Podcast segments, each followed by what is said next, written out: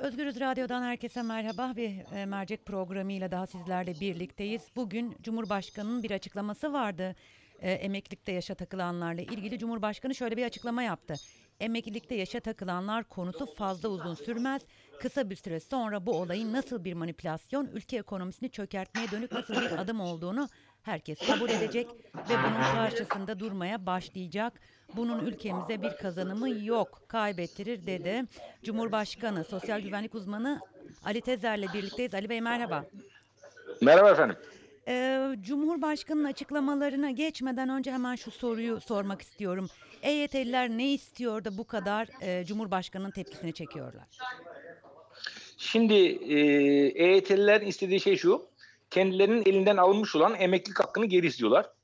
Kısaca özetlemek gerekirse e, 8 Eylül 99 günü resmi gazete yayınlanan 4447 sayılı kanunla geldi bu. O tarihe kadar e, erkekler 25 yıl, kadınlar 20 yıl ve bu süre içinde 5000 günleri varsa emekli oluyorlardı.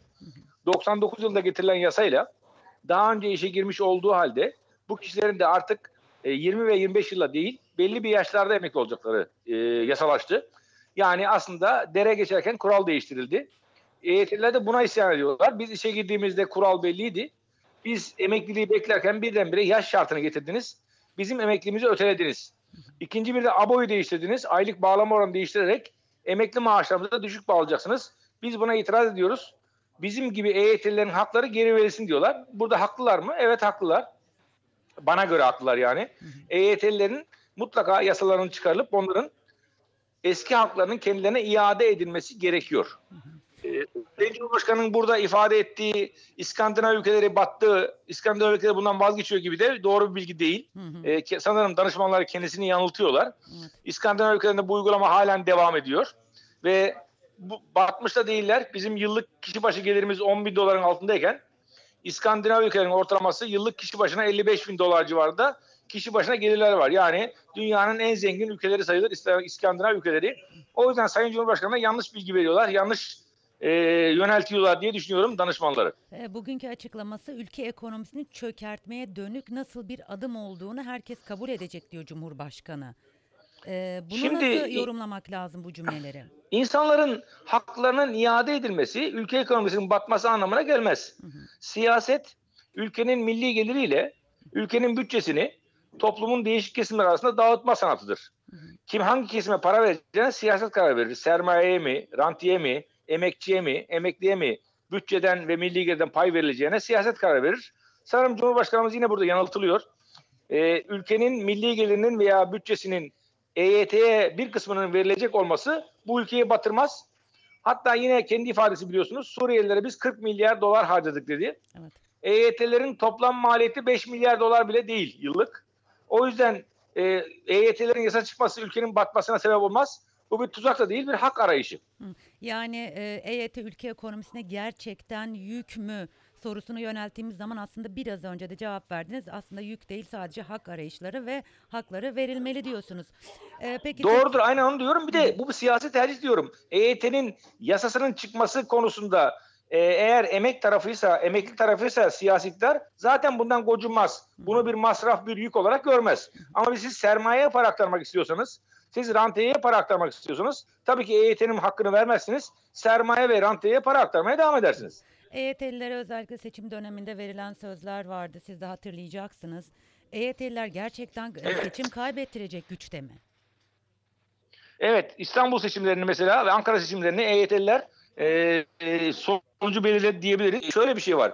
EYT'lilerin seçim sonuçlarını etkilediği doğru. Hı hı. Ankara ve İstanbul'u AK Parti'nin kaybetmiş olması da e, EYT'nin büyük etkisi. Yakında büyük bir seçim olsa, genel seçim olsa, erken seçim yine EYT'nin etkisi büyük olacaktır. 2023'e kadar da EYT yasası çıkmazsa EYT 2023'teki olağan seçimde de etkisini gösterecektir. E, peki EYT'liler şu anda nasıl geçiniyorlar? Bununla ilgili bir bilgi. E, kaç milyon civarında EYT'li var dediniz? Orayı kaçırdım. Şu anda şu anda 10 milyon civarında EYT'li var ama hemen yasa çıksa emekli olacakların sayısı 600 bin kadar. Hı. E, peki e, şöyle şu e, soruyu e, sorup e, sonlandıralım yayınımızı. EYT'liler şu anda nasıl geçiniyorlar? Var mı bir bilginiz bununla ilgili? 10 milyon insandan Şimdi bizim- bahsediyoruz çünkü. Şimdi bunların bir kısmı çalışıyor ama çalışma güçleri de yok aslında veya sevmedikleri işleri yapmak zorunda kalıyorlar geçirebilmek adına. Hı hı. Yine biliyorsunuz hemen hemen her gün onlarca intihar oluyor. En son biliyorsunuz dün e, bir aile babası kendisini in, e, tüfekle intihar etti. Cebinden de bir buçuk lira para çıktı. Eşi alışverişe gidelim demiş. Evet. Banyoya gidiyorum demiş. Ama banyoda tüfekle kendisini öldürmüş. İşte o da EYT'liydi. Cebinden bir buçuk lira para çıktı. Bazısı iş bulabiliyor, çalışabiliyor. Bazısı aile ekonomi sebebiyle ailesine, annesine, babasına, kardeşine, dayısına yaslanabiliyor. Ama büyük bir çoğunluğu geçinemiyor. Peki çözüm noktasında ne yapılabilir? Ben Finlandiya modelini öğrenmiştim zaten. Sayın Cumhurbaşkanı ona cevap veriyor. Finlandiya modelinde emeklilikte kaç yıl kalmışsa her yıl için %2 daha az maaşa razı olarak en azından evinin geçimini sağlayacak kadar bir emekli maaşı olmalı diye düşünüyorum. Finlandiya modeli hala önerimdir. Ee, Ali Bey çok teşekkür ediyorum e, paylaşmış olduğunuz bilgiler için. Evet, e, konuğumuz sosyal güvenlik uzmanı Ali Tezel'di. E, EYT'lileri erken yaşta emekliye takılanları konuştuk. Bugün Cumhurbaşkanı'nın açıklamasıyla aslında uzun süredir Cumhurbaşkanı bu konuya yönelik açıklamalarda bulunuyor. Son açıklaması şu şekildeydi. Emeklilikte yaşa takılanlar konusu fazla uzun sürmez. Kısa bir süre sonra bu olayın nasıl bir manipülasyon, ülke ekonomisini çökertmeye dönük nasıl bir adım olduğunu herkes kabul edecek ve bunun karşısında durmaya başlayacak. Bunun ülkemize bir kazanımı yok, kaybettirir dedi. Ali Tezel Cumhurbaşkanı'nın bu açıklamalarını yorumladı ve kendisinin yanlış yönlendirildiğini aktardı. Finlandiya modelini çözüm olarak e, uygun olacağını söyledi ve bu öneriyi yineledi. E, çok zor geçindiklerinin de altını çizdi EYT'lilerin. Hatta dün intihar eden bir yurttaşın e, karısı pazara gidelim dedikten sonra parası olmadığı için tüfekle intihar eden ve cebinden bir buçuk lira çıkan vatandaşın da bir EYT'li olduğunu hatırlattı bize Ali Tezel. Geldik bir mercek programının daha sonuna. Yarın farklı bir konu ve konukla birlikte olmak üzere. Şimdilik hoşçakalın.